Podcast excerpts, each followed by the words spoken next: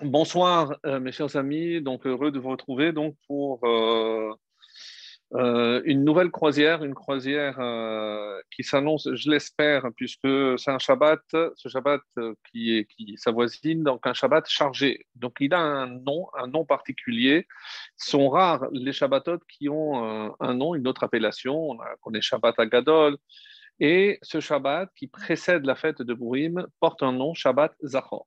Donc il y aura une lecture supplémentaire et on va essayer dans un deuxième temps de d'en parler puisque s'agissant d'un Shabbat particulier, on est obligé de le mentionner. Alors euh, il tombe pas forcément toujours avec la paracha de Teruma, mais on ne peut pas se concentrer uniquement dans parachat Zachor et c'est pour ça que euh, la paracha de Teruma qui ouvre, comme vous le savez, les parachiotes qui vont traiter du Mishkan, le tabernacle, c'est-à-dire ce temple portatif que Dieu a ordonné à Moshe et à tous les bénis Israël de construire pendant toute la, qui, qui, va leur servir pendant toute la traversée du désert.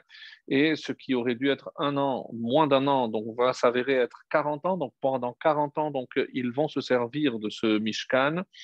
Et on va voir que euh, on va recevoir, en tout cas entre sept parachas de Teruma et Tetzavé, la suite donc de la construction de tous les kelim, les kelim, les ustensiles, et on va se concentrer ce soir euh, dans un, un seul, puisqu'on ne pourra pas traiter tous les ustensiles. Les années précédentes, Baruch Hashem, on a eu l'occasion de revenir sur certains détails, l'emplacement de chacun, la fonction de chacun de ces ustensiles, et euh, on pourrait parler des heures, ne serait-ce que par rapport à, on va dire, l'essence de chacun de ces ustensiles.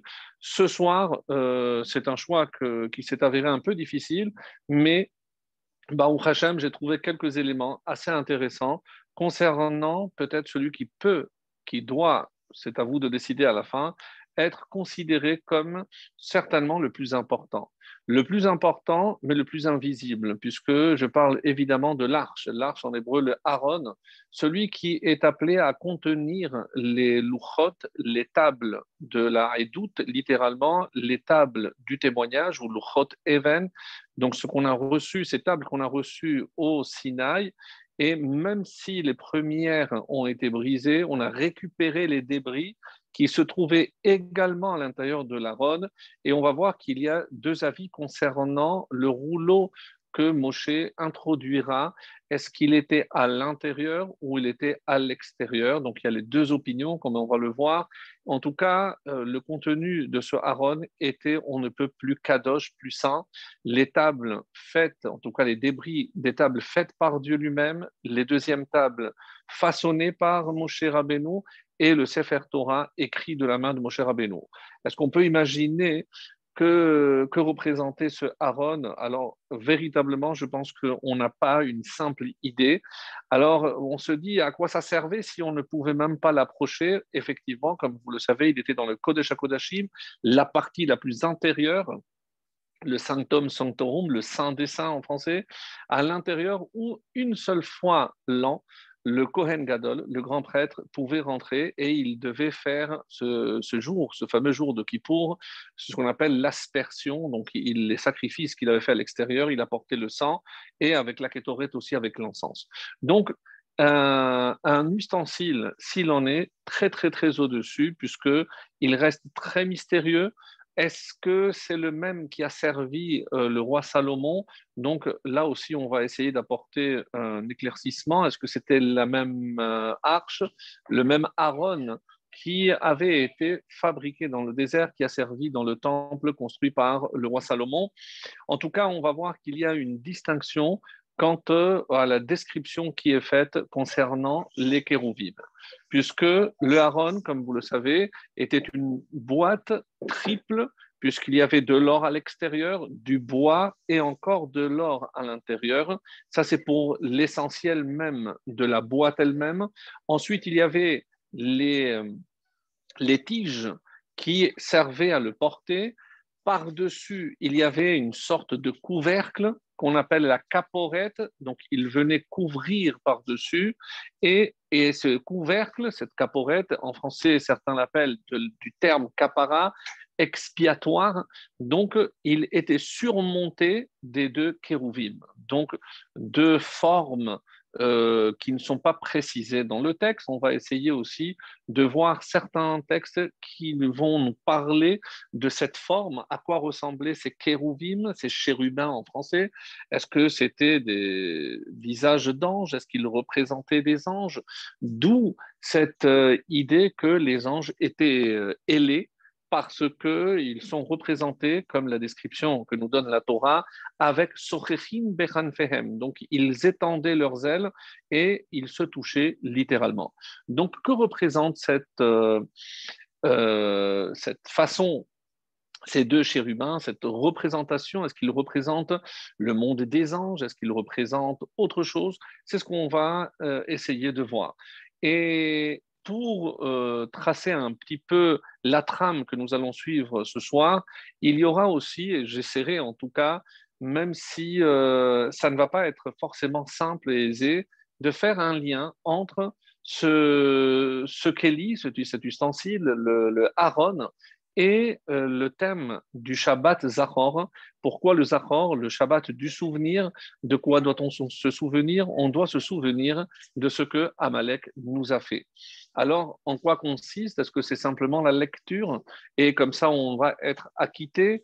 Ou est-il marqué qu'il y a une obligation de se souvenir? Pourquoi euh, les Chachamim ont instauré que ce texte devait être lu le Shabbat qui précédait euh, Purim, vous allez me dire, parce que c'est lié, oui, mais si je l'écoute à la paracha de Kitetse, de là où il est extrait ce passage, est-ce que là je peux m'acquitter ou pas? Pourquoi est-ce que la Torah a précisé combien de fois je dois me rappeler? Est-ce que euh, si je me rappelle une fois dans ma vie, je me suis acquitté du devoir de la Torah de me souvenir? Comment je peux effacer puisqu'il y a deux mitzvot positives et une mitzvah négative. La mitzvah négative, al-tishkar, ne pas oublier. Alors, je ne sais pas quelle est la différence. Une, c'est zachor, se souvenir, et timche et zecher amalek, et effacer le souvenir. Donc, je dois me souvenir, effacer et ne pas oublier. Donc, comment je conjugue cela au présent? C'est-à-dire aujourd'hui, en quoi ça consiste? Est-ce que, comme va dire la lacha, chaque fois que j'écouterai le mot de Haman, je vais taper c'est comme ça que j'efface. Est-ce que euh, ça suffit? Donc, euh, est-ce que je peux aujourd'hui identifier un Amalek autour de nous? Est-ce que, euh, comme ce fameux Haman était en Perse, est-ce que le mal vient aujourd'hui de Perse-Iran avec les menaces d'extermination et de destruction d'Israël? Est-ce que ce serait lui peut-être le descendant de Haman, donc le Amalek actuel ou non, comme certains vont dire, puisque depuis le premier temple ou euh, la destruction à l'époque de l'époque de la destruction du deuxième temple, comme vous le savez, le roi Sancheriv, avait mélangé toutes les populations. Une fois qu'il avait réussi à conquérir un territoire, il dépeuplait, il déplaçait, il déportait toute cette population ailleurs pour éviter par la suite, évidemment, des rébellions ou autres. Et euh, donc, tous les peuples se sont mélangés. Donc, aujourd'hui, même si je le voulais, je ne peux pas identifier euh, le Amalek de notre temps. Donc, et enfin, pour euh, clore le chapitre des questions, est-ce que le Amalek dont il est question est forcément un Amalek humain? Est-ce qu'il s'agit d'un être humain que je dois effacer? Pourquoi je pose la question Parce que qui a l'obligation de détruire, d'effacer, de tuer Amalek C'est forcément un roi, puisque ça fait partie de ses fonctions. Dès que je nomme un roi, il a l'obligation, lui, d'exterminer le souvenir de Amalek. Mais euh, ça n'incombe pas tout Israël. Nous, même si on identifiait Amalek, je n'ai pas le droit de me lever seul un descendant de David aujourd'hui est à même de venir à bout de cette, euh, cette vermine, pour ainsi dire. Et lorsque on voit le texte de près, on est vraiment étonné parce que on dit que c'est milchemet, donc c'est d'or d'or. C'est une guerre de génération en génération que le Balatourim s'empresse de traduire. Qu'est-ce que c'est midor d'or? Donc jusqu'à Biat. Donc c'est une guerre qui va être euh, conclue, terminée jusqu'à la fin de notre histoire, la fin de l'histoire humaine, c'est-à-dire Biat HaMashiach avec la venue du Mashiach. C'est dire que cette guerre est encore présente. Alors, d'autant plus la question est forte du fait qu'aujourd'hui, si je ne peux pas l'identifier, euh, en quoi ça consiste? Sincèrement, est-ce que en tapant chaque fois que je vais écouter Haman, c'est comme ça que on peut imaginer que je m'acquitte de l'obligation d'effacer le, nom de Amalek, ou certains l'écrivent et ils vont racler pour effacer. Euh, il doit y avoir quelque chose de beaucoup plus profond. Et euh, le défi que je me suis lancé donc ce soir, c'est faire le lien avec le Aaron. Donc, en quoi je pourrais imaginer que les deux sont liés? Et vous allez voir que euh, au niveau de Zecher Amalek, donc on a dit euh, Timche, qu'est-ce que je dois effacer? Zecher Amalek, le souvenir d'Amalek. Alors, d'un côté, je dois me souvenir et après, je dois effacer ce souvenir. Donc, comment, comment je, tout ceci s'emboîte voilà un petit peu le programme, euh, un peu chargé certes de ce soir, mais j'espère qu'on viendra à bout dans les temps pour euh, essayer de trouver, euh, Bezrat des réponses innovantes, je l'espère pour la plupart. En tout cas, j'ai fouiné tout ce que j'ai pu pour essayer de trouver des réponses, on va dire, un peu plus intéressantes pour, pour ce soir. Voilà, donc on va rentrer dans la première partie et par rapport donc à ce qu'on appelle le, les kérouvim, le Aaron. Alors, sachez que, comme le, le, dit le texte lui-même, on appelle Aaron Haedut, l'arche du témoignage. Donc, qu'est-ce qu'il témoigne? Donc, ça, c'est la première question. Chaque fois que vous verrez dans le texte, Aaron Haedut. Alors, et des fois, on va dire aussi, qu'est-ce que je dois mettre à l'intérieur ha et doute, le témoignage. De là, Rachid, d'autres commentaires également, vont venir nous préciser qu'il s'agit de la Torah. Donc la Torah qui témoigne de ce qui s'est passé au Sinaï, donc c'est ce que je dois mettre à l'intérieur et comme une sorte de témoignage perpétuel de ce qui s'est passé au Sinaï. Alors, je ne vais pas rentrer ce soir dans la question épineuse, puisque, comme vous le savez, il y a des avis divergents euh, concernant le fait de savoir s'il n'y avait pas eu la faute du Vaudor, est-ce qu'il y aurait quand même eu l'obligation d'ériger le, tabernacle?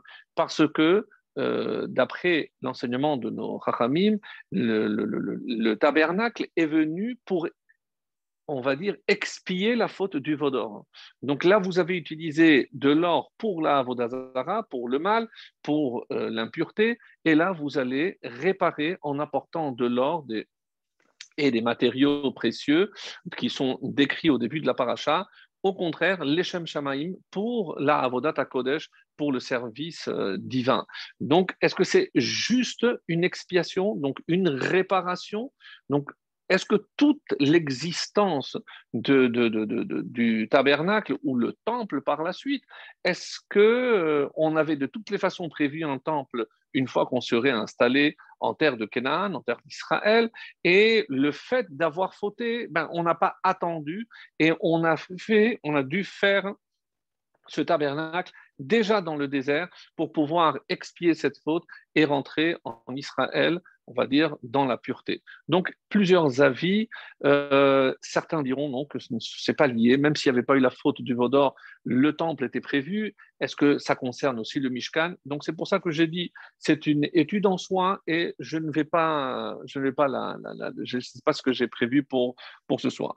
Donc, pour ce soir, pour revenir donc à, à ce Kelly qui est véritablement euh, très particulier, il faut apporter peut-être un petit euh, préambule. C'est que tous les ustensiles qui vont être fabriqués dans, dans le Mishkan, dans le tabernacle, eh ben, il y avait, on va dire, une double obligation. Je m'explique. Euh, lorsque, par exemple, il va être question de la menorah, le candélabre, donc construire le candélabre est en soi une mitzvah, mais elle est indépendante de à quoi va servir la menorah à l'intérieur du tabernacle évidemment, c'est à l'allumage.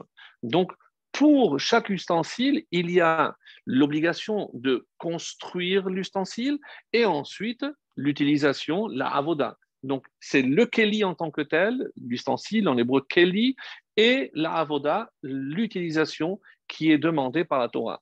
Et où on le voit, c'est, on va le voir lors de la, de la construction, on va véritablement euh, assister, puisque le texte va le dire clairement, à chaque fois qu'il a été construit, donc on va voir qu'il a été euh, utilisé pour le but que Dieu avait demandé.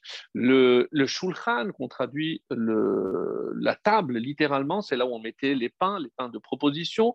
Donc, une chose, c'est la construction de la table. Après, comme vous le savez, toutes les semaines, on fabriquait des pains qui étaient consommés une semaine plus tard. Donc, ça, c'est pour montrer le fait qu'il y avait euh, deux, dimensions à l'intérieur de chaque Kelly. Et qu'en est-il Voilà, c'est ce que je, cherchais.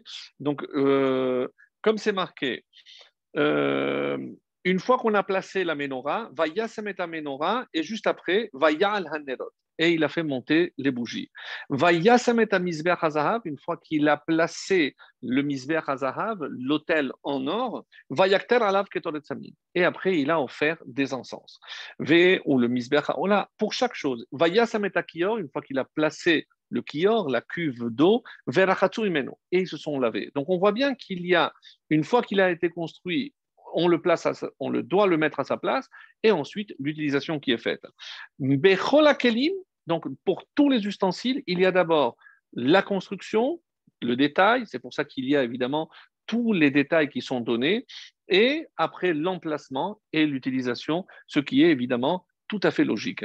Par contre, lorsque vous allez voir, lorsque euh, Rambam, Maïmonide, dans Ilchot Bet euh, il parlera des ustensiles il parle de tous les ustensiles avec les mesures qui sont données dans la Torah, etc. Et il y a un point assez étonnant, c'est que dans les ustensiles, la description des ustensiles avec toutes les mesures, il n'y a pas le haron. Le Rambam, qui a tout résumé au niveau de la halachot, ne donne pas les mesures du haron. Pourquoi? Et ça, c'est la différence. Parce que le haron diffère de toutes les autres, tous les autres kelim et tous les autres ustensiles. En quoi? Parce que quelle était la avoda? Qu'est-ce que je faisais avec le haron? La menorah, je l'allume, l'autel en or, j'y offrais de l'encens, mais qu'est-ce que je faisais avec le haron? Une fois qu'il était à l'intérieur dans le Kodesh HaKodashim, il ne bougeait pas, je ne le montrais pas. Si, pour les jours de, de, Yom Tov, on dit que les Kohanim ouvraient les rideaux de séparation et de l'extérieur, ils pouvaient apercevoir. Donc le, le, Aaron, c'était la seule fois où il voyait, un petit peu comme aujourd'hui, on peut ouvrir le, le, Aaron pour montrer les Sefer Torah, mais on ne les sort pas, on les voit de, de loin pour ceux qui visiteraient euh, une, une, synagogue. Donc, mais un petit peu, mais quelle est l'utilisation? À quoi il sert? Ça, c'est la question. Et si vous me dites, ben, c'est déjà pas mal de contenir la Torah avec le rouleau de Moshe, donc c'est déjà pas mal. Oui, mais si je dis que, comme pour tous les kelim, il y a la construction, mais il y a aussi une utilisation, donc je suis en droit de me poser la question, mais quelle est l'utilisation? Alors, où est-ce qu'on retrouve cette notion-là? Je la retrouve par exemple pour euh, Shavuot. Nous savons que chaque fête a des mitzvot très particulières. Et je sais que, par exemple, comme c'est marqué, chaque euh, fête, il y a une réhara, donc une illumination, comme des rayons qui viennent de là-haut pour nous éclairer, un éclairage, et je dois évidemment mettre en bas le récipient, le keli, qui va recevoir cette lumière, cette énergie. Et comment je les reconnais? C'est la mitzvah de chaque fête. Si par exemple je prends Pessah, donc on sait que le 15 au soir, il y a une lumière extrêmement puissante. Comment je peux l'accueillir?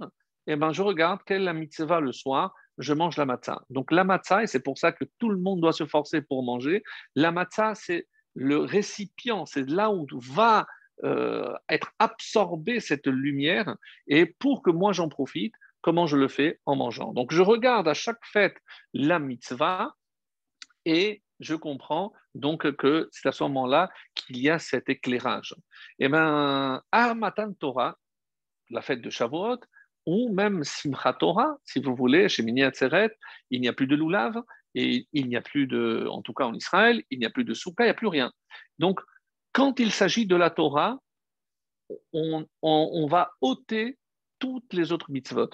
Lorsque la Torah est, euh, on va dire, à, l'œuvre, donc c'est la Torah qui est mise en, en exergue, donc aucune autre mitzvah ne peut prendre le relais.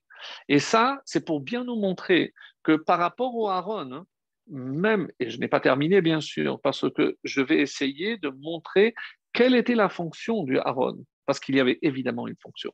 Vous imaginez bien. Donc, sinon, on ne serait pas en train d'en parler. Mais je vous présente déjà par opposition à tous les autres ustensiles pour bien montrer cette différenciation que la Torah fait, parce que pour le Aaron, il n'y a rien. En avoda ba Aaron. Concernant le Aaron, il n'y a pas de avoda, il n'y a pas de culte, il n'y a pas de travail particulier. Donc, à part le porter, etc. Mais il ne sert, excusez-moi, parce que ça va être dur, mais il ne sert à rien, si, vous voulez, en quelque sorte, à part, euh, évidemment, garder l'essence même de ce qui constitue notre charte, c'est-à-dire la Torah, à partir de non seulement les tables, mais aussi, comme on l'a dit, le Sefer Torah écrit par Moshe lui-même. Alors, comme dit ici le, Rav, Daïla la Torah ça suffit déjà énormément que la Torah soit toujours là, et même si apparemment elle ne sert pas, mais tout le monde savait qu'elle était là. Et c'est pour ça que dit Zoa Avoda, Qu'est-ce que c'est donc En quoi ça consiste, C'est le fait d'être là. Et c'est comme si elle irradiait une lumière particulière parce que tout le monde savait que à travers ce Aaron, il y avait autre chose. Et c'est cette autre chose que nous allons essayer de distinguer. Comment je vais arriver à cette conclusion? Parce que, comme vous le savez, pour le deuxième Beth Amikdash, il n'y avait pas de Aaron. Le Aaron avait été caché à la fin du premier, et donc il n'y a pas eu de Aaron. Et parmi les choses qui manquaient entre le premier et le deuxième temple, on nous dit qu'il manquait quoi? La Shechina. C'est curieux. Alors, qu'est-ce que ça veut dire qu'il manquait la Shechina C'est du fait qu'il n'y avait pas le Aaron, il n'y avait pas la Shechina. Donc, comme si il manquait le récipient de la Shekhinah. Donc maintenant, on est en train de dire autre chose. Donc on passe à un autre stade. Donc ce n'est pas parce que il y a la Torah à l'intérieur, mais c'est, on parle ici de la Shekhinah. Et comment je le sais? Parce que quand Hachem parlait, comment il parlait à Moshe? Mi ben à. C'est d'entre les chérubins. Et pour l'instant, je me suis arrêté sur le Aaron. Je n'ai pas encore parlé de ce fameux couvercle appelé caporet, et encore moins de ces images qui surmontaient ce couvercle qui étaient les kérouvim, les chérubins.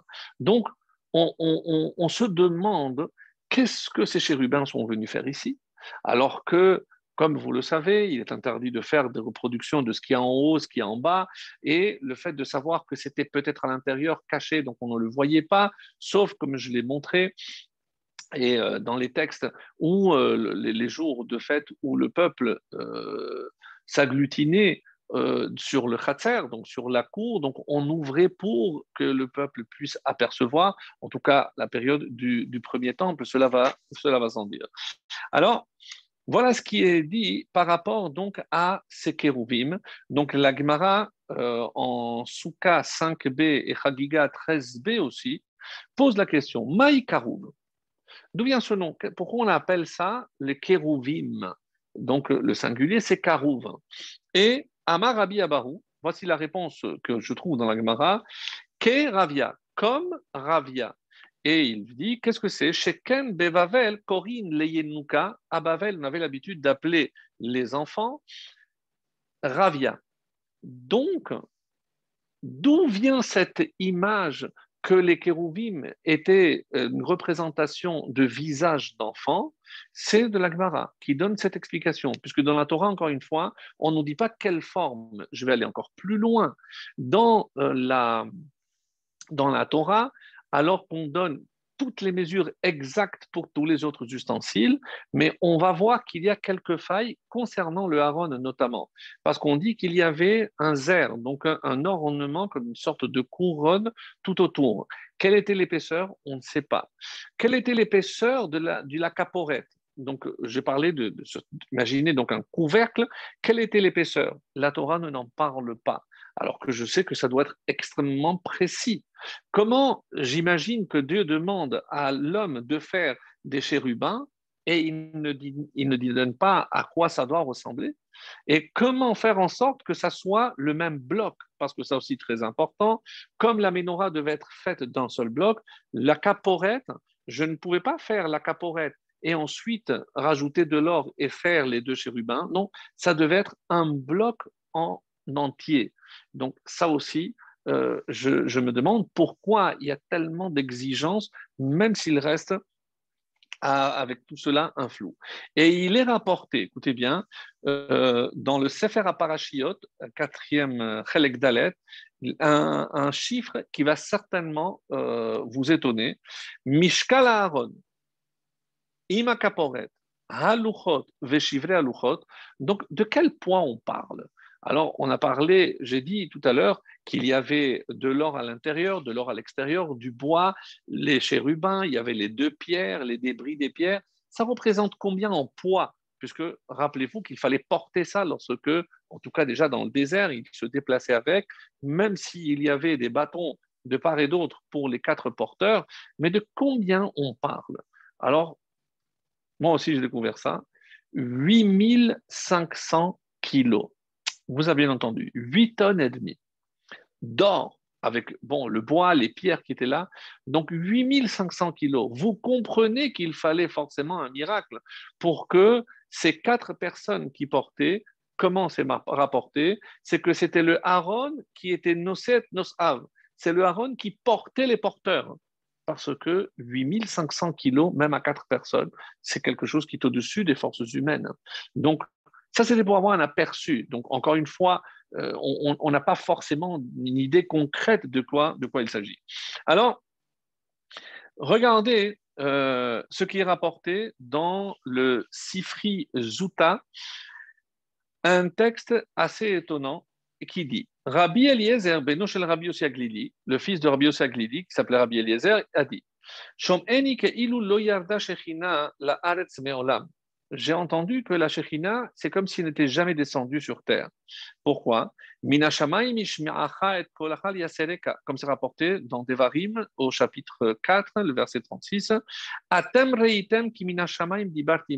Vous avez vu que je vous ai parlé du ciel. Et comment je continue à parler, parce que ça c'était dans le Sinaï, mais comment je continue à communiquer avec vous? Bevo, comme c'est rapporté dans le texte, Bevo Moshe Elohel Moed, lorsque Moshe venait dans la tente d'assignation, alors on demande, Ela Kemin Silon Shel Esh Haya Yored? Donc lorsque Moshe arrivait, il y avait comme une colonne de feu qui descendait. Haya Yored Mina du ciel, et jusqu'où cette colonne de feu arrivait, les Ben Shnei entre les deux chérubins. Ou Medaber Imo, et c'est de cette colonne de feu que sortait la voix divine. Comme c'est marqué, Mi ben vaidaber elav. Donc Dieu parlait entre les deux chérubins. Très curieux. Pourquoi il fallait préciser l'endroit précis d'où sortait la voix céleste? Et encore une fois, préciser qu'il s'agissait ici de d'entre les chérubins. Donc, encore une fois, on a beaucoup, beaucoup de questions et euh, pas encore assez de, assez de réponses. Donc, on a parlé des enfants, on a parlé des anges, mais euh, ce qui compte le plus, hein, c'est ce que c'est censé représenter. Parce que, encore une fois, si vous croyez que c'était simplement un ustensile pour contenir les tables, non. Et d'ailleurs, il est prouvé par des commentaires de Rashi que le Aaron est un Keli mais la caporette avec les kérouvim, c'est un autre Kéli à part.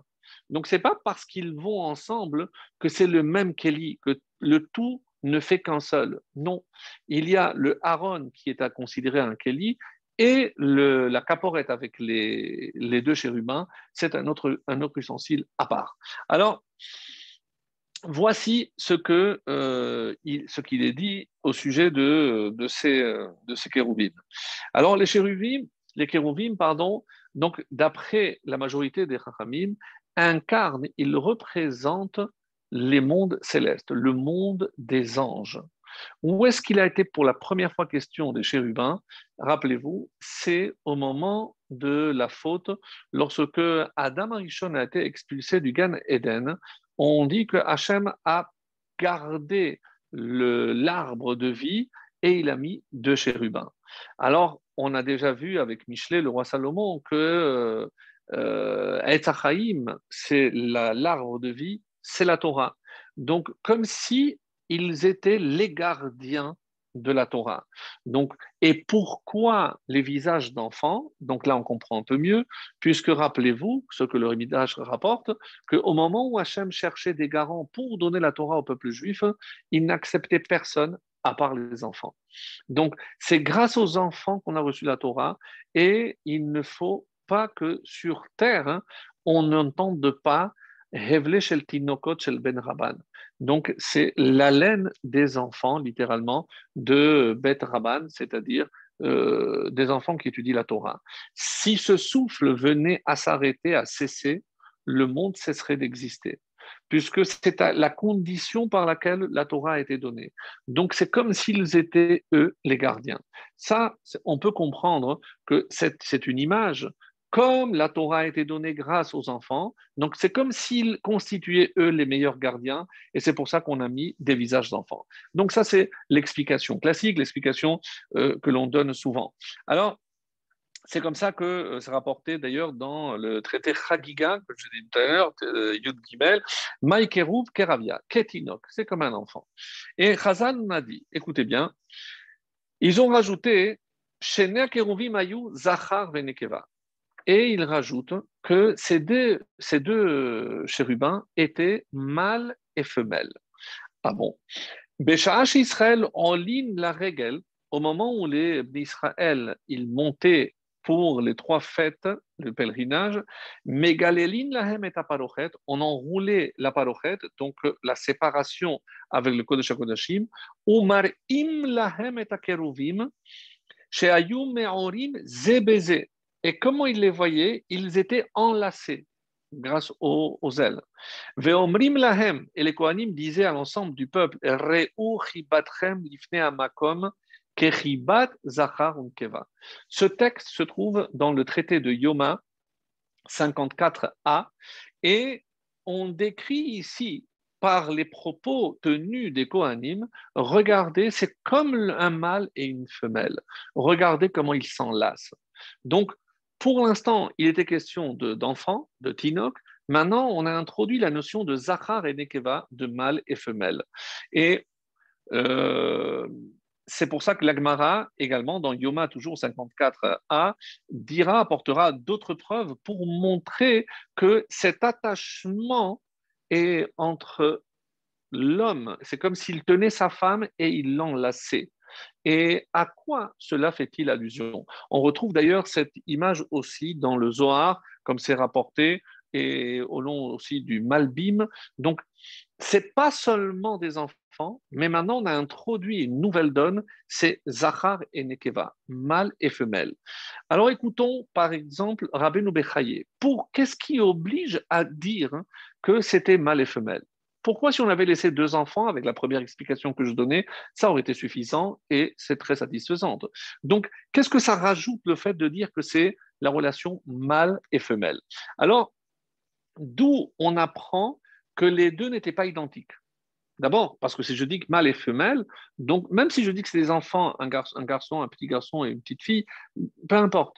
Mais pourquoi je ne dis pas qu'ils sont identiques? Et il y a un mot-clé dans la paracha que, euh, oui, c'est vrai, que, qui est dit que Ve'asita shenayim keruvim.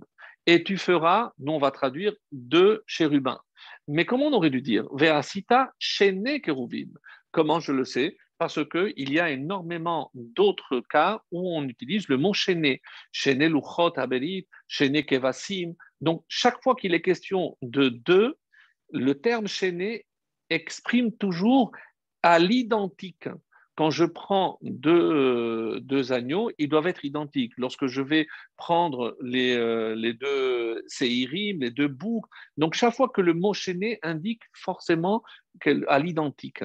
Alors que chez Naïm, c'est pour me dire qu'ils ne sont pas identiques. Donc, je déduis de ce terme, et c'est Rabbeinu Bechayi qui nous dit, Masheizkir betivu iveasita shenaim keruviv, Rabbeinu Bechayi dans l'explication de la paracha, Velo amar pourquoi il n'y a pas dit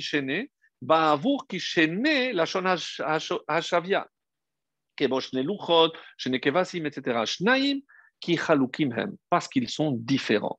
Donc, on a déjà une indication du fait qu'ils devaient être forcément différents. Alors, D'accord, mais pourquoi de différents je vais à mâle et femelle? Et il rentre après dans une explication très intéressante en citant le, le Malbim qui explique que chaque fois qu'il y a le mot Shenaïm, c'est un duel, c'est un double. Donc, ce n'est pas un pluriel normal comme im.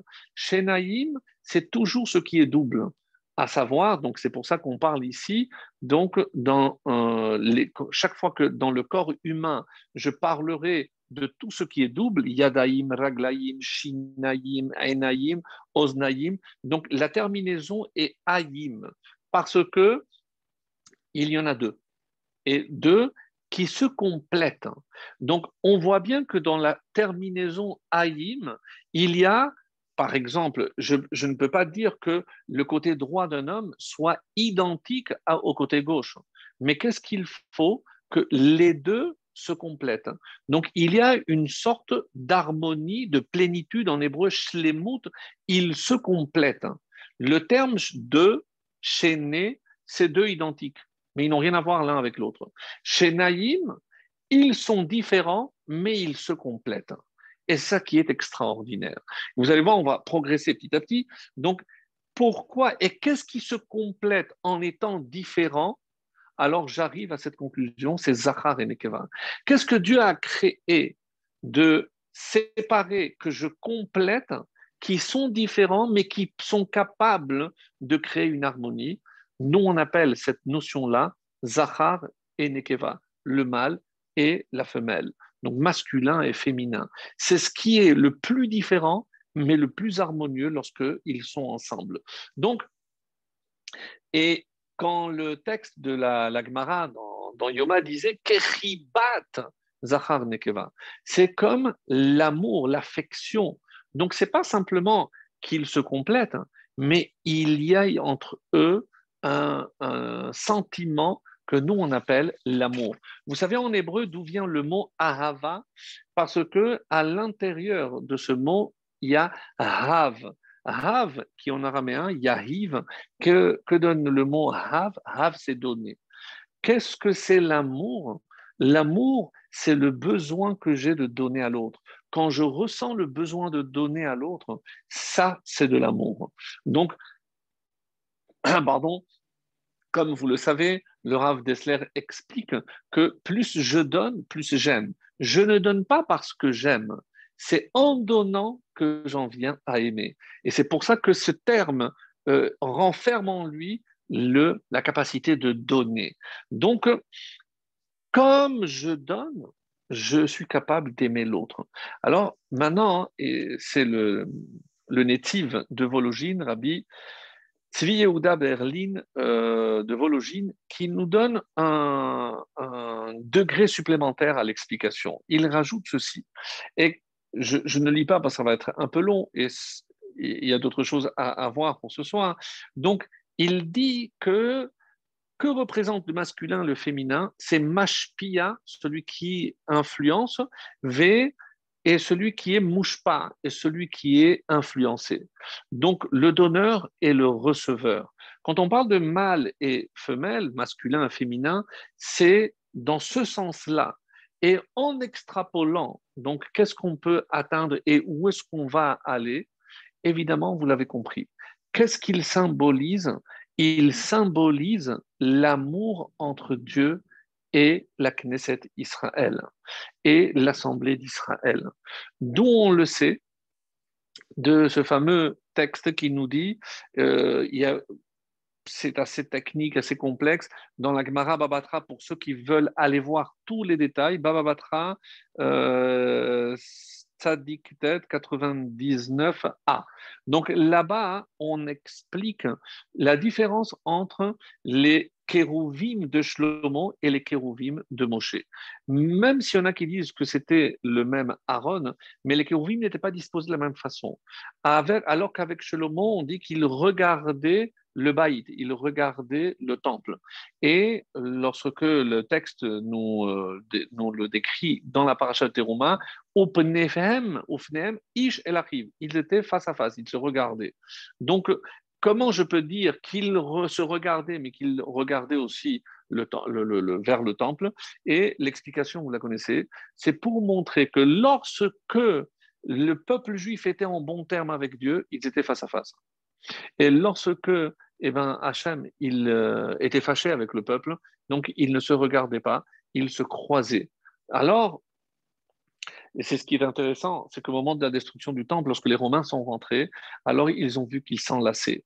Et ça, je pense que c'est le plus bel exemple de l'amour qui existe entre Dieu, même lorsque il arrive un malheur au peuple juif. Hein, c'est la meilleure preuve que Hachem ne nous a jamais abandonnés. Et je pense que ça, c'est le message crucial que je voulais, à travers cet exemple de Kérouvim, montrer. C'est comment imaginer qu'au moment de la destruction, eh ben, c'est parce que, parmi les explications qui sont nombreuses à ce propos, c'est parce que Hachem n'a pas permis la destruction de son peuple, il a préféré que sa maison soit détruite. C'est-à-dire qu'au-dessus de toute la colère et au-dessus de toute la déception peut-être qu'Hachem avait pour son peuple et son comportement, eh ben, garder, il gardait ce, lien extraordinaire parce qu'il n'a à aucun moment voulu sa, sa, disparition. Ça, c'est une, une évidence. Donc, et euh, en parlant de cela, euh, vous savez qu'au moment où on lit euh, un certain passage de, dans, dans, la, dans la dans, pardon, dans la, dans la Torah, je trouverai tout à l'heure, on ne va perdre du temps. Donc, ce, ce, qui prouve ici, quand on parle de masculin, féminin, ce que je disais avec le native, c'est comme le khatan, il, il, il rajoute ceci,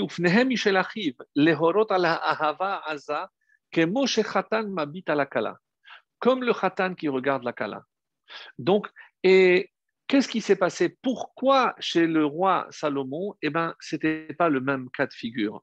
Et euh, il y a une explication très intéressante que je vous donne euh, verbalement, c'est que dans le dans le désert, on n'avait aucune préoccupation. On n'était que pour s'occuper de la Torah d'Hachem. notre emploi du temps était rempli du matin jusqu'au soir pour s'abreuver à la source que était Moshe Rabbeinu. Et donc, on n'avait aucune préoccupation. Alors que quand on est rentré en Israël, ce mode euh, idyllique a cessé. Et là, il fallait évidemment s'occuper aussi de Parnassa, même s'il y a une grande discussion euh, à ce propos entre Rabbi Shimon Bar et Rabbi Ishmael, qui dit qu'on ne peut pas faire que la Torah, il faut aussi il faut aussi un, gagne-pain. Et comme en Israël, donc le fait qu'il ne se regardait pas, c'est que il faut aussi, aussi se préoccuper d'autres choses. Donc, pardon, on ne peut pas, comme le prétendait Rabbi Shimon Bar Yochai, s'occuper que, que de Torah. Alors, ça, c'est par rapport donc à cette, euh, discussion et on va gravir encore un, autre, un autre échelon et on va voir c'est rapporté dans le Midrash Rabbah, euh, Shemot, la paracha 50. Amar bar Yossi, et parochet beromi, ve'ayu aleha pedamim, ve'sha'alti. Donc, j'ai vu la caporette, donc là je parle maintenant de la, la pardon, donc c'est le, tissu qui séparé. J'ai vu des, taches de, de sang. Vesha alti, et je demandais vers midam yom hakipurim. Ça, ça date de Kippour, chez Haya Kohen Ose, Velamanikra Kaporet, et pourquoi on appelait Kaporet? Chez Haya Mechaper l'Israël. Donc, pourquoi il aspergeait justement sur la Kaporet, pas les kérouvim, pas le Haron, mais la Kaporet Parce que, comme son nom l'indique, j'avais dit que ça vient de Kapara, parce que Hachem utilisait la, la Kaporet pour pardonner les fautes au peuple juif. Donc, qu'est-ce que ça représente finalement? Et ça, euh, pour passer à la deuxième, à la deuxième partie tout de suite, donc je vais, euh, je vais, déjà, je vais déjà conclure. Euh, alors, comment il est dit Donc, que et ça, c'est le, le, Rabbi Shimshon Hirsch. Non, il y avait, non, j'ai pas, encore, euh, j'ai pas encore tout, tout, dit. Non. Mais bon, comment il est dit que les kérouvim, finalement, qu'est-ce qu'ils représentaient? On a dit le monde d'en haut. Le Aaron, finalement, c'est la présence de Dieu ici en bas. Et que, que représente à ce moment-là la, la caporette? La caporette, c'est comme un trait d'union.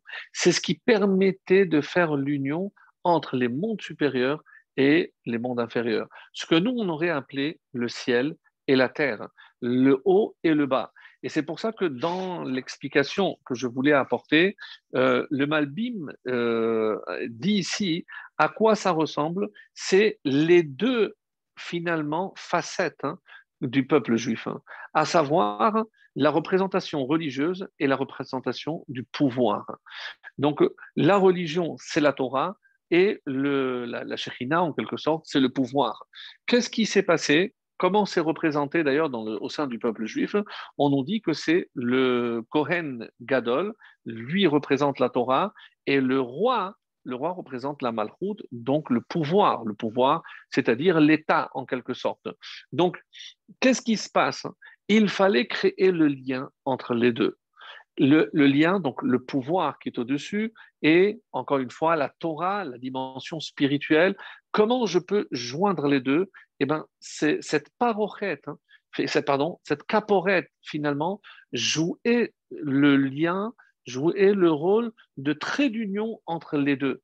Je ne peux pas séparer. De la même façon que les deux tables, Ben Adam Lachavero et Ben Adam Lamakom. Donc il y avait, il y a toujours deux facettes. C'est la, relation à Dieu, ce qu'on appelle les, les, les, les, les, mitzvot religieuses et les mitzvot Ben Adam Lachavero.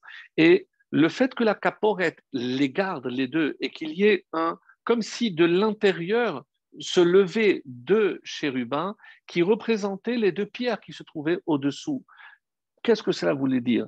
Les deux étaient un face à l'autre, les deux étaient reliés. Si on n'a pas compris que je ne peux pas séparer l'Église de l'État, le pouvoir politique, le pouvoir tout court, le roi de la religion, je ne peux pas le faire. Parce que si je sépare, eh ben, c'est la raison pour laquelle, dans le deuxième temple, où regardez tous les rois qu'on a eus et les, les, les, pardon, les rois qu'on a eus déjà avant, les, grands prêtres, comment ils étaient corrompus, c'est comment vous vouliez qu'il y ait justement cette osmose, cette harmonie entre les deux, c'était inconcevable. Donc, on n'a pas eu le mérite d'avoir euh, le Aaron pour ce deuxième Beth. Et certains vont dire, c'est aujourd'hui la Moussar et Torah, c'est l'éthique L'éthique, c'est tout ce qui me relie à l'autre et la Torah, c'est la religion. Donc, je ne peux pas les séparer. Et c'est ça ce que je suis en train de, faire jaillir à travers cet exemple des kérouvim. C'est ce qu'il représente, c'est cette union entre les deux. Et comme le disait le, Balatourim, que les kérouvim, finalement, ils étaient le kissé hakavod la Shechina. C'est comme si la Shekhina, j'ai dit, elle descendait sur les kérouvim. C'est-à-dire le kérouvim, c'était le support de la Shekhina. Et euh, évidemment, le Balatourim ne manquera pas de nous dire que euh, kérouvim, c'est la même valeur numérique que Mar'e Kavod. C'est la face de la gloire. Donc, c'est 278. Pour bien montrer finalement que la, la, les kérouvim représentaient la Shekhinah. Et quand on parle ici également de la relation entre l'homme et la femme, le masculin, le féminin, parce que si un donne, l'autre reçoit. Et cette relation d'amour qui existait, c'est celle qui a maintenu le peuple juif jusqu'à aujourd'hui. Donc, c'est vrai que la base est la Torah, mais finalement, que représente ce, ce couvercle? Eh bien, il représente, mes chers amis, l'amour entre Hachem et son peuple.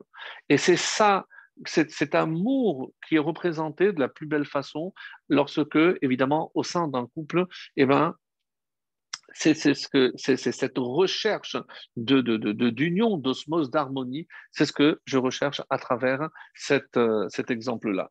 Donc ça, c'est par rapport à. J'avais dit qu'il y avait euh, une marque loquette. Euh, c'est Rabbi Meir qui dit que le Sefer Torah était à l'intérieur. C'est Rabbi Houda qui dit qu'il était à l'extérieur. Et. Voilà, donc c'est par rapport à cela, oui, peut-être juste un, un Zohar euh, très beau aussi que je voulais, que je voulais lire.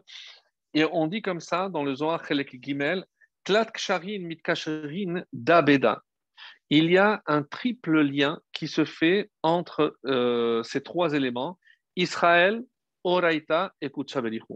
Israël, la Torah et Akadosh Baruch Israël mitkashrin beoraita. Israël est relié grâce à la Torah. Donc, lorsqu'Israël est connecté avec la Torah, veoraita et la Torah avec évidemment à Kadosh Baruch avec le maître du monde. Donc, mais ça, ça fait deux liens. Quel, est le lien qui manque?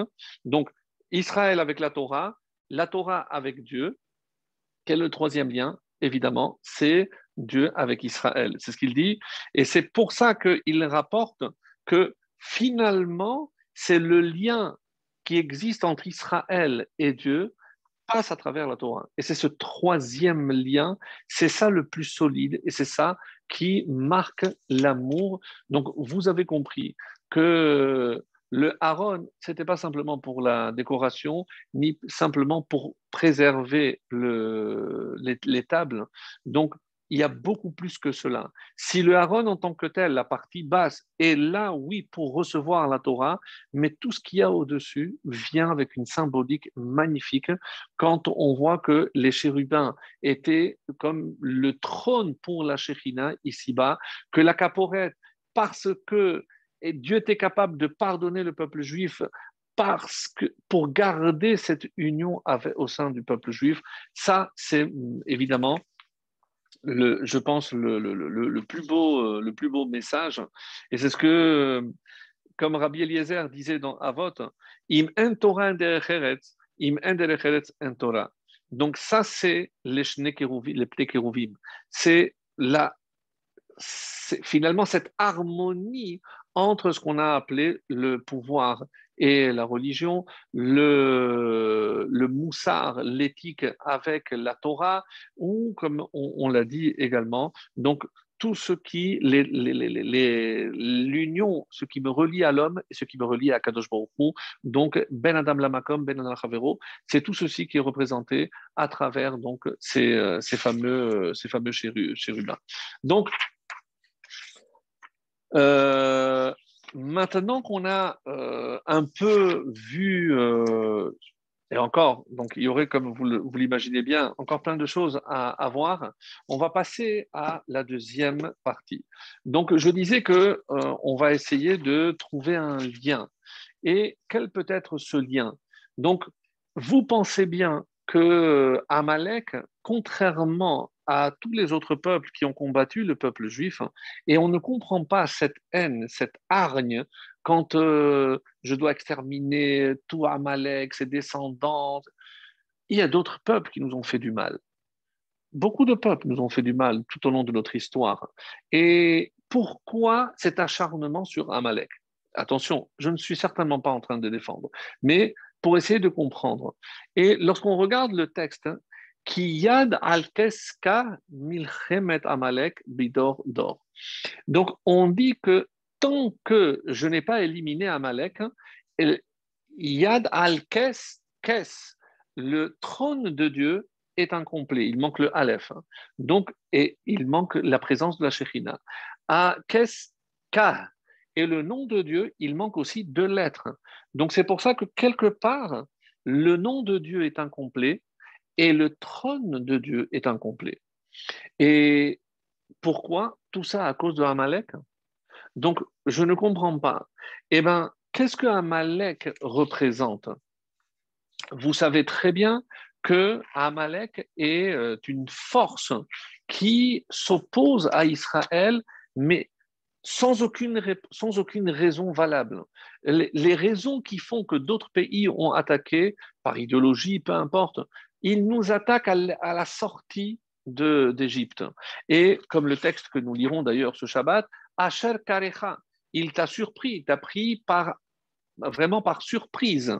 Mais Karecha, en, en lisant Rashi, donne d'autres explications. Qu'est-ce que c'est Karecha? C'est aussi qui t'a refroidi. Et il y a aussi la notion de tum'a. Qu'est-ce que c'est la notion de tum'a? C'est d'impureté, keri, c'est des pollutions, donc des sécrétions qui rendent impur. Et tout ceci, karecha, ou t'a refroidi dans ton élan pour servir Hachem. Qu'est-ce qu'il cherche Amalek?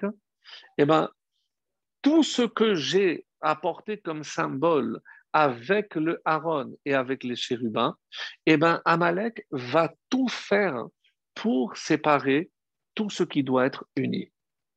Donc chaque fois que je vois Amalek à l'œuvre, c'est pour justement intervenir et séparer ce que la Torah a voulu euh, mettre ensemble, réunir.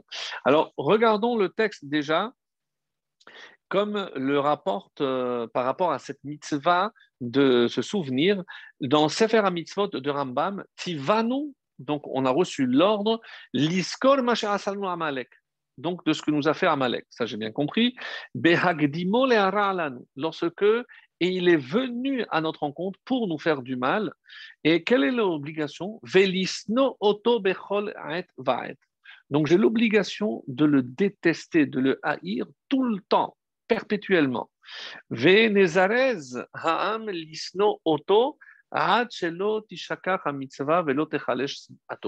et on doit tout faire pour maintenir en éveil cette haine de Amalek, de peur qu'elle ne s'étiole et qu'elle s'oublie. Et alors, je, ne, je n'accomplirai pas ce qui était dit. Donc, euh, et pourquoi alors, lorsque on a établi cette obligation de se souvenir ce que Amalek nous a fait, d'où vient donc l'idée de le faire une fois par an? Pourquoi c'est pas une fois dans notre vie? Surtout qu'encore une fois, comme je l'ai expliqué dans mon introduction, je ne suis pas un, descendant de David, donc c'est pas à moi d'éliminer Amalek, mais je dois être capable avant toute chose de l'identifier. Comment j'identifie et pourquoi à chaque fois qu'il est question de Amalek, on me dit Ezachor et Lotishkar. Alors on nous dit, c'est comme ça que c'est rapporté dans le Sifri, Zachor BP. Quand on te dit souviens-toi, c'est BP donc par la bouche. Tu dois le faire verbalement. Comment Alors je lis. Donc je lis le texte. Et l'otishkar, et n'oublie pas Balev dans le cœur. Parce que, la lecture va durer quelques instants. Mais comment je vais continuer à me souvenir de ce qu'il m'a fait? Je vais garder tout l'inverse de ce que la Torah normalement me demande, de ne pas garder rancune. Là, je dois garder cette haine dans le cœur. Donc, c'est assez étonnant. Donc c'est assez, assez même incroyable de euh, ce que la Torah me demande concernant, euh, concernant Amalek. Alors, d'abord pour fixer pourquoi alors on a dit qu'il fallait, euh, fallait une fois par an? Parce que, et c'est comme ça que c'est le Maharam Shik qui apporte cette explication intéressante, mitzvah zoanu mechuyavim betibur pa beshana. Je dois le faire en public une fois par an. Pourquoi? Parce que quelque chose que j'ai oublié, donc Aveda, pardon que j'ai perdu, au bout d'un an, je l'oublie. Autrement dit, j'ai une capacité de souvenir qui va jusqu'à un an.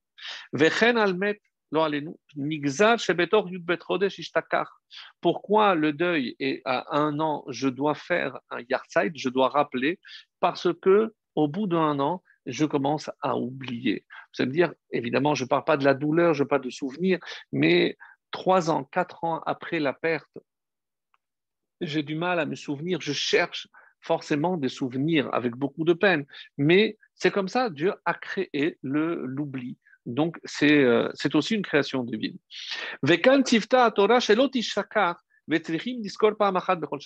Et donc, je comprends que si l'oubli intervient au bout de 12 mois, donc tous les ans, je dois renouveler la lecture de la paracha de Zachor. Alors, une fois, on a demandé, pas on a demandé au Rav, c'était le Khatam Sofer, on lui a dit, qu'est-ce qui se passe, Beshanat lorsqu'il y a 13 mois donc, du coup, on ne lit pas au douzième, donc on rajoute un Hadar et on va lire donc le deuxième Hadar, donc ça fait déjà 13 mois. Alors, il a répondu, Heshiv Achatam Sofer, il a répondu, Je tu as raison. C'est pour ça que quand, lorsqu'on va lire la paracha de Tetse, où on lit ce fameux paragraphe, alors je dis, je pense à m'acquitter au cas où je ne serai pas quitte lorsque je dépasserai les 12 mois. Donc, on l'a écouté deux ans, deux fois par an, à la paracha de Kitetse et euh, à, à Zachor. Alors, lorsque euh, j'essaye de comprendre maintenant, et c'est pour ça qu'on nous dit, mais pourquoi à ce moment-là je dois lire avant Purim? Parce qu'à Purim, je considère qu'en lisant la Megillah, j'efface le nom de Amalek. Et c'est la raison pour laquelle j'ai l'obligation de, lire la Megillah. Et chaque fois que je tape, c'est pas simplement symbolique, c'est pour effacer son souvenir. Parce que à ce moment-là, je l'écoute moins, même si attention, je vous fais écouter, bien écouter tous les mots. Mais c'est comme ça. Et pour réunir les deux, puisque je dois Ezachor et Timche, donc pour les réunir ensemble, je le fais, je le fais donc le Shabbat qui précède. Alors évidemment, euh, j'imagine que vous êtes en train de vous poser la question qui a déjà été aussi posée, mais pourquoi ça doit être un Shabbat? Pourquoi pour lire le passage de Zachor, ça doit être un Shabbat? Et ça, c'est une bonne question. On va essayer euh, d'y répondre d'ici donc la fin du, cours. Mais avant, je dois revenir sur la notion de Zechira. Qu'est-ce que ça veut dire se rappeler? Qu'est-ce que, que ça veut dire se souvenir de? Pourquoi le Amalek est toujours relié à Zechira Et attention, puisque je dois aussi, je vous ai promis une réponse, c'est concernant le, la notion même de Amalek. Est-ce que c'est un peuple qui nous poursuit? Qu'est-ce qu'il recherche? Quelle est la, véritable essence de Amalek? Alors, je sais que comme c'est rapporté que nous, on est appelé le fils aîné de, de Knesset Israël, donc, mais, et, Amalek, c'est aussi Reshit Goïm Amalek. Donc, c'est comme s'il avait créé Hachem une force qui s'oppose à la force que nous, on représente. Mais justement, quelle est cette force que nous, on représente? Alors, et c'est pour ça que j'avais trouvé que ce lien était extrêmement puissant parce que Amalek va s'attaquer à tout ce qui pour Israël est important. Autrement dit, donc être toujours uni avec Hachem. Et rappelez-vous que la première fois que Amalek a, a frappé, c'était à quel moment? Au moment où, juste dans le verset qui précédait, il est dit donc Hayesh Hachem Bekirbenu im Ayin le peuple était en train de se poser la question si Hachem était parmi nous. Et ça, c'est l'œuvre de Amalek. Je sais que vous pensez que, euh, on a souvent dit d'ailleurs que Amalek, c'est euh, la, la peut-être la plus connue, c'est comme Safek, mais c'est aussi de 140, c'est Ram. Qu'est-ce que c'est Ram? Ram, c'est élevé. Et euh, pourquoi je dis que c'est Ram? Mais En quoi c'est élevé? Parce que je dis Ramal Kol Hachem. Hachem, il est élevé, il est au-dessus de toutes les nations. Euh, c'est comme ça que c'est rapporté au nom du, rabbi que Amalek, c'est Gematria Ram, 240. comme c'est marqué, Shetanato Shetanato, c'est quoi l'argument de Amalek? Ramal Kolgoim Hashem. Hashem est au-dessus, élevé, au-dessus de toutes les nations. Qu'est-ce qu'il veut dire? Il n'est pas en train de dire que Dieu n'existe pas. Il est en haut. Mais ici-bas, c'est trop bas pour Hachem. Hachem, il ne va pas descendre jusqu'ici, jusqu'au bassesse de ce monde. Bishvil pour s'occuper. Mais non, vous, faites une erreur. Israël ici, mais même, combien même ils avaient vu des miracles lors de la sortie d'Égypte, ça c'était au moment où le miracle a été opéré. Ben, mais maintenant c'est fini cette belle période où vous voyez les feux d'artifice, c'est fini. Aval et Et où est-ce qu'il a attaqué? Baderer, Betzetrem, Baderer. C'est maintenant que vous êtes en route vers la terre. Là, il n'y a plus, ne comptez plus sur les miracles. Hachem, c'est fini, il reste dans les hauteurs. Donc,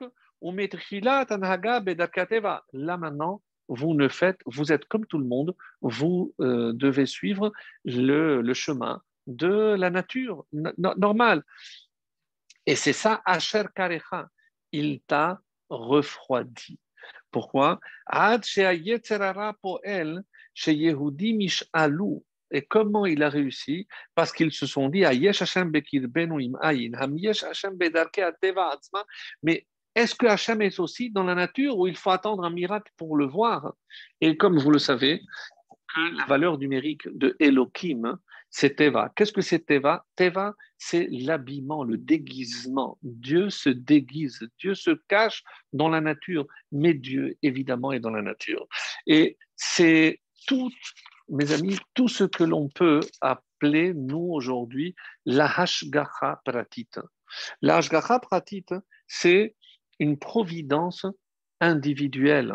Donc, croire en la providence, c'est une chose, que euh, le peuple juif doit atteindre la fin de l'histoire, les temps messianiques, tout ça c'est très beau. Mais là, on parle de, et c'est pour ça que rappelez-vous que Dieu se présente, je t'ai fait sortir, toi, toi, je t'ai fait sortir. Pas j'ai créé le monde, il n'y avait personne là-bas pour voir. Moi, je m'intéresse à, à, ce qui se passe chez l'homme. Et au singulier chacun d'entre vous. Donc, cette hashgacha, sentir qu'Hachem il m'aime, donc séparer les kérouvim, séparer cet amour, casser, dire que Hachem il reste dans les hauteurs, qu'il n'y a pas de Shekhina ici-bas, qu'il n'est pas représenté ici-bas, qu'il ne se préoccupe pas de ce qui nous arrive, ça, c'est l'œuvre de Amalek. Donc, mes amis, Amalek, c'est pas simplement vouloir l'extermination du peuple juif. C'est aussi baisser les bras, comme on a dit, réfidine. Regardez dans la Megillah, pourquoi ils ont insisté à ce festin Ils se sont dit, c'est fini. Hachem nous a oubliés, plus de délivrance, les 70 ans sont passés, maintenant, il fait un festin, eh bien, allons-y. Donc, pourquoi ils ont été sanctionnés? Pas parce que Dieu ne les aimait pas, mais parce que c'est nous qui l'avons abandonné. Donc chaque fois que je me dis ce qui m'arrive, c'est pas Hachem qui me l'envoie, c'est l'œuvre de Amalek. Donc ce doute de, de s'imaginer, quand vous lisez dans l'Agmara que celui qui se met en colère, c'est comme s'il faisait la Vodazara. Vous avez remarqué que dans le mot en hébreu, karas, karas, c'est la colère, c'est kas Casse, c'est casser, euh, pas en français mais en hébreu, bah, casser, couvrir, cacher, et ayin, c'est couvrir l'œil. Pourquoi je m'énerve, je me mets en colère Parce que je couvre l'œil. Je ne veux pas voir Dieu dans ce qu'il m'arrive, alors je me mets en colère. Et ça, c'est la Avodazara. Donc, dans, chaque mot, il y a un enseignement merveilleux. Et Amalek, mes amis, c'est exactement ce qu'il cherche à faire. C'est séparer on sait très bien que où la Ish veisha lorsque l'homme et la femme ont ce mérite, c'est pas zahu, c'est pas simplement mérite, ils ont fait la purification, c'est-à-dire éliminer tout ce qui peut entraver cette union parfaite entre l'homme et la femme. Shechina benem, alors il y a la Shechina. Amalek veut faire fuir la Shechina parce qu'il prétend qu'elle n'est pas là. Alors comment il peut faire pour chasser la Shechina vous l'avez compris, séparer l'homme de la femme. Donc, tout ce que nous vivons aujourd'hui, eh ben, c'est l'œuvre de Amalek. Donc, c'est ça, Zecher Amalek. C'est pas simplement une extermination physique, c'est ce doute de savoir si ce qui nous arrive, c'est Hachem qui le veut ou non.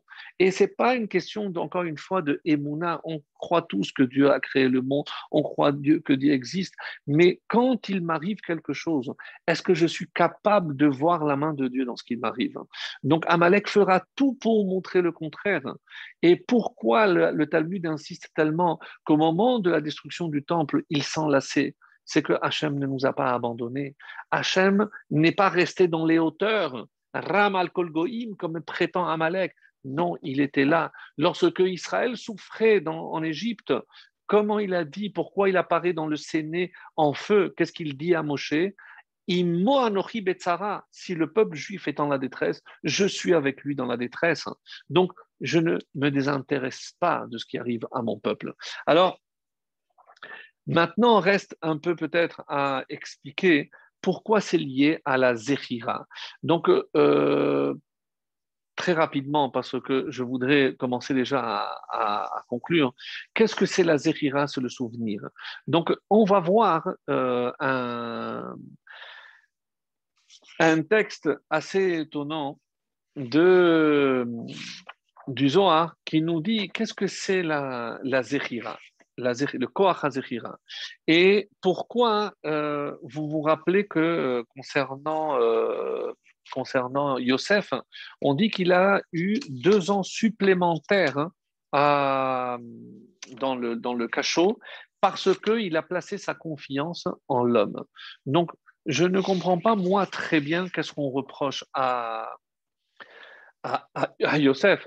Et le, texte dit, et c'est pour ça que euh, c'est dit deux fois, que quand il dit, euh, il le rapporte comme ça, Zechartani vehizkartani, il a donné deux termes pour dire souviens-toi et souviens-toi. Donc il a forcé. Donc s'il avait dit souviens-toi une seule fois, mais il a tout placé en l'homme. C'est ce que euh, donc c'est comme ça que le, rabbi explique. Il a placé toute sa confiance. Il n'a pas laissé une part à Hachem. Il a évidemment qu'il a confiance en Hachem. Chaz Shalom d'imaginer que Yosef n'a pas, n'a pas de confiance. Mais et c'est ça le lien avec, euh, avec le, le, le, le, Shabbat. Pourquoi? Parce que, comment, comment il est dit euh, Voilà, c'est le Zohar que je cherchais. Euh, le Zohar déduit donc Vaishkachehu, Velo Zachar Saramashkim, et il ne s'est pas souvenu de lui, Vaishkachehu, il l'a oublié.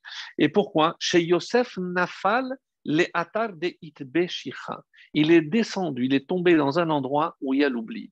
Et quand deux ans après, donc on dit, il est venu les Atar de Id Bezechira. Il est revenu dans un endroit où il y a Zechira. Le langage du Zohar n'est pas très clair. Là, c'est un endroit où il n'y a pas de souvenir, et là, il y a un endroit où il y a le souvenir. Qu'est-ce que ça veut dire? Donc, il y a des endroits sur Terre où on peut se souvenir et des endroits où on ne peut pas se souvenir. Qu'est-ce que ça veut dire?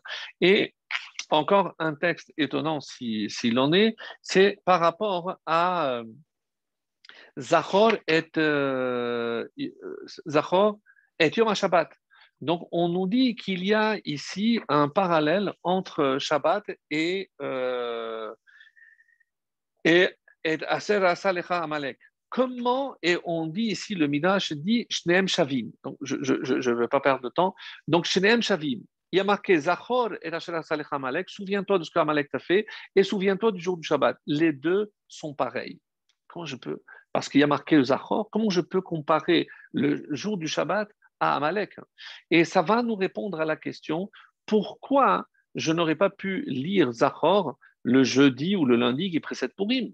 Alors, la question, la réponse, euh, on va dire plus technique, c'est parce que le Shabbat, il y a une plus grande agglomération. C'est là où il y a un rassemblement plus important, le jour du Shabbat, évidemment. Et comme on veut accomplir la mitzvah, Berov'am, donc avec le plus grand nombre, donc c'est pour ça que le Shabbat, il y a beaucoup plus de monde. C'est pour ça que je lirai la, paracha de Zachor, le, le Shabbat qui précède comme ça va être le cas ce Shabbat. Mais je ne comprends pas le lien que je peux établir entre le souvenir de Amalek et le souvenir du Shabbat. Donc d'ailleurs, pourquoi quand on parle du Shabbat, il faut se souvenir? Et que veut dire qu'il y a un endroit où il y a le souvenir et un endroit où il n'y a pas de souvenir? Donc voilà ce qu'il nous reste à répondre et on pourra enfin, enfin conclure. Alors, comment je peux définir, hein, et si je devais résumer, qu'est-ce que c'est l'oubli? Donc on sait très bien que l'oubli vient avec le temps comme on l'avait déjà expliqué, c'est que avec le temps, donc l'oubli intervient. Mais il y a aussi autre chose, c'est que plus je vais descendre dans le monde matériel, plus je vais être apte à oublier le monde spirituel. Et plus je vais m'élever spirituellement, plus je vais m'attacher à ce que la Torah appelle le souvenir. Donc, c'est comme ça qu'on peut euh, expliquer, par exemple, donc avec le Zohar, Atar de Itbeshicha, un endroit où il y a l'oubli. C'est quoi? C'est placer sa confiance dans, en l'homme. Et c'est pour ça, quand on parle de Dieu, qu'est-ce qu'on dit? Devant ton trône, il n'y a pas de shicha, il n'y a pas d'oubli. Plus je me lève vers Hachem, évidemment, l'oubli n'existe pas. Alors qu'est-ce que nous, on va devant Akadosh Baruch Parce que les atar shel zikaron ya'ale mimele zikaron ashavim letova parce que plus je m'élève, évidemment que c'est se souviendra en bien de nous, c'est le, le, but. Mais si je descends vers le bas, je m'éloigne de la spiritualité, je m'éloigne de Dieu, là, l'oubli est possible. Et c'est pour ça que si on doit résumer ce que je suis en train de dire, je le ferai comme c'est marqué ici, D'ailleurs, euh, une très belle explication, finalement, comment on peut euh, expliquer qu'est-ce que c'est le Gan Eden et qu'est-ce que c'est le, le Gehinnom. Et il dit comme ça, c'est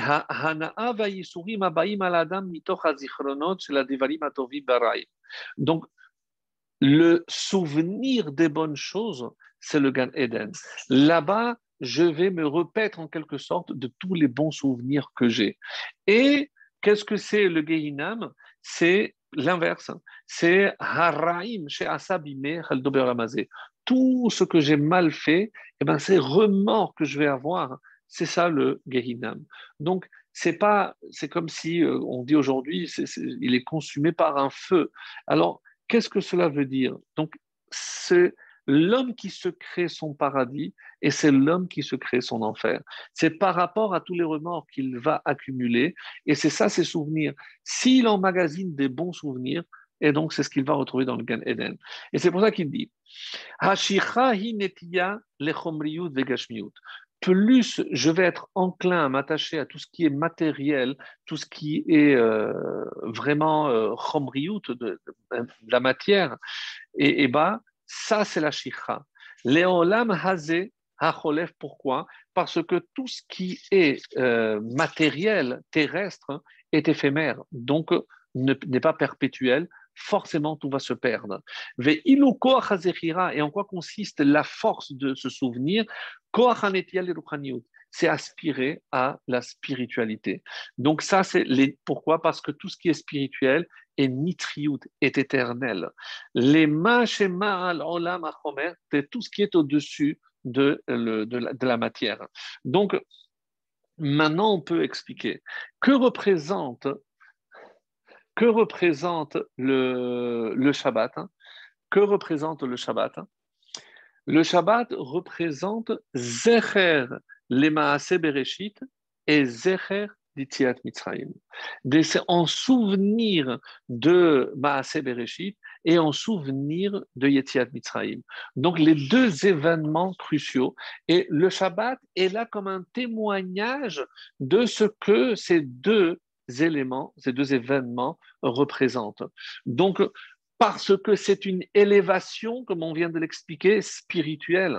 Donc le Shabbat, c'est là où je vais, à travers la matière, m'élever spirituellement. Donc ça, c'est ce que représente le Shabbat. Et c'est pour ça que, euh, comme c'est marqué, il y a plein de textes que, concernant le Shabbat, c'est que à, c'est aussi appelé le Olam Haba, est appelé le Shabbat.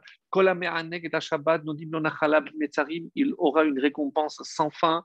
Euh, Barechu be'or panim shel Adam. l'odomé parce que celui qui, qui respecte le Shabbat, c'est comme s'il respectait toute la Torah, qui ani Hashem et Kadishrem lorsque le Shabbat, les olam shekulo Shabbat, donc tous les degrés incroyables du Shabbat. Donc ça c'est le Yom HaShabbat. Et maintenant je comprends qu'est-ce qu'il a cherché à faire à Amalek, effacer précisément tout ce que le Shabbat représente sur terre. Donc je tiens à rappeler que il y a aussi la mitzvah pour le mari et sa femme de justement de s'unir le Shabbat également. Donc, Amalek qui a voulu cette séparation, mais non, la sortie d'Égypte, c'est un cas à part. Non, le Shabbat, chaque Shabbat, je me rappelle de la sortie d'Égypte. De la même façon qu'Hachem était intervenu, Hachem intervient tout le temps. Tu ne pourras pas me faire croire que Hachem, Ram, il est dans les hauteurs et il n'est pas. Ratsa dira batartonim, Hachem veut ici-bas, veut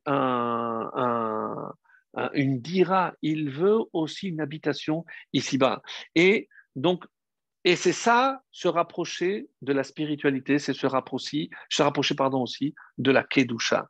Donc, Amalek fera tout pour m'éloigner de la Kedusha. J'ai dit tout à l'heure qu'on a parlé de l'impureté parce que, évidemment, ça m'éloigne de la sainteté.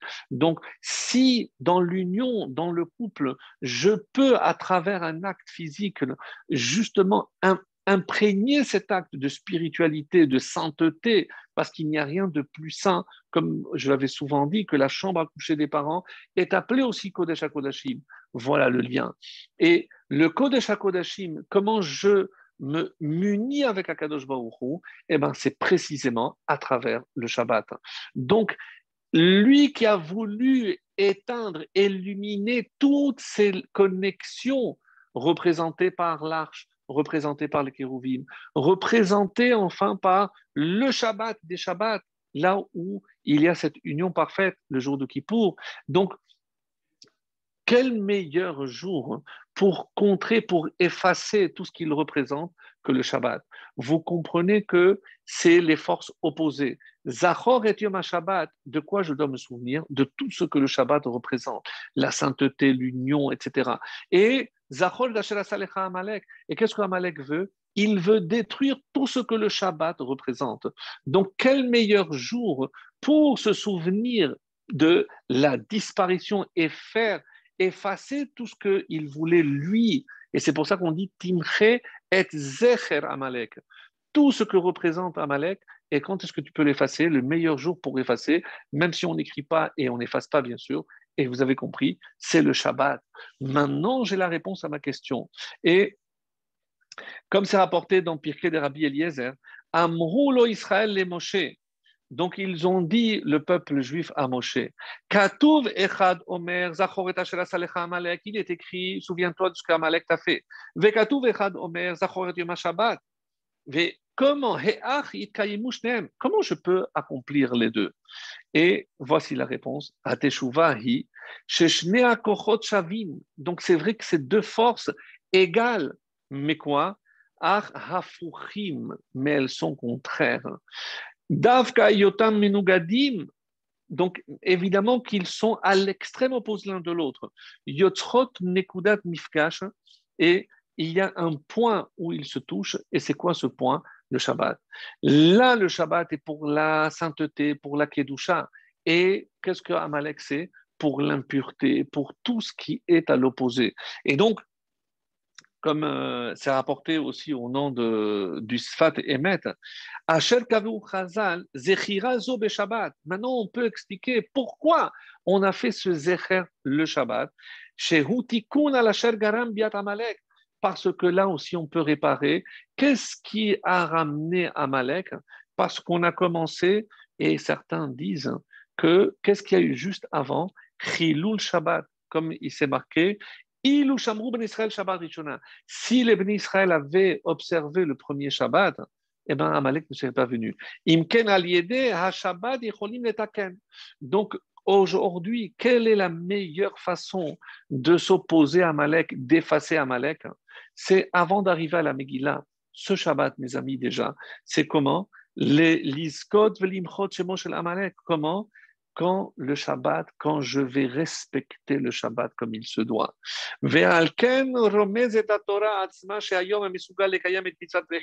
C'est quand c'est précisément Shabbat. Et dans le texte de Amalek, qu'est-ce qui a marqué? Et ce sera lorsque Hachem t'aura permis d'être haniach, tranquille, posé. Euh, Shabbat menucha. Et c'est quoi À quel moment je suis vraiment au repos? Eh ben, c'est ce qu'il dit. Shabbat yom menucha. C'est rapporté par le Sfatemet. Donc, une réparation à la faute qui a ramené Amalek, et c'est comme ça qu'on pourra l'éliminer. Et je termine, c'est ma, ce sera ma, conclusion. Euh, Israël, et ça c'est quelque chose de très beau que j'ai trouvé, vous vous rappelez que lorsque Dieu a créé les, jours, hein, euh, donc il les a créés par paire le dimanche avec le lundi, etc. Et jeudi avec le vendredi. Le Shabbat est resté seul. Et qu'est-ce qu'il a fait Hachem avec le Shabbat? Il l'a donné au peuple juif. Donc, que représente le Shabbat pour le peuple juif? C'est la Kala, c'est la fiancée. Ah Donc, nous, on est le fiancé. Et qu'est-ce qu'on fait? L'ikrat Kala, on va vers notre fiancé. Encore un lien incroyable entre le masculin et le féminin. Où ici, le masculin, c'est celui qui a tout à donner. C'est nous qui devons donner au Shabbat. Et le Shabbat, qu'est-ce qu'il nous donne? Il nous donne cette protection. Donc c'est comme ça que on peut, on peut lire. Euh, alors dans Bereshit Rabbah, donc que Knesset Israël, Knesset Israël, ben Lorsque Shabbat est venu se présenter à Hachem, il dit mais tu m'as laissé seul. Je dis non.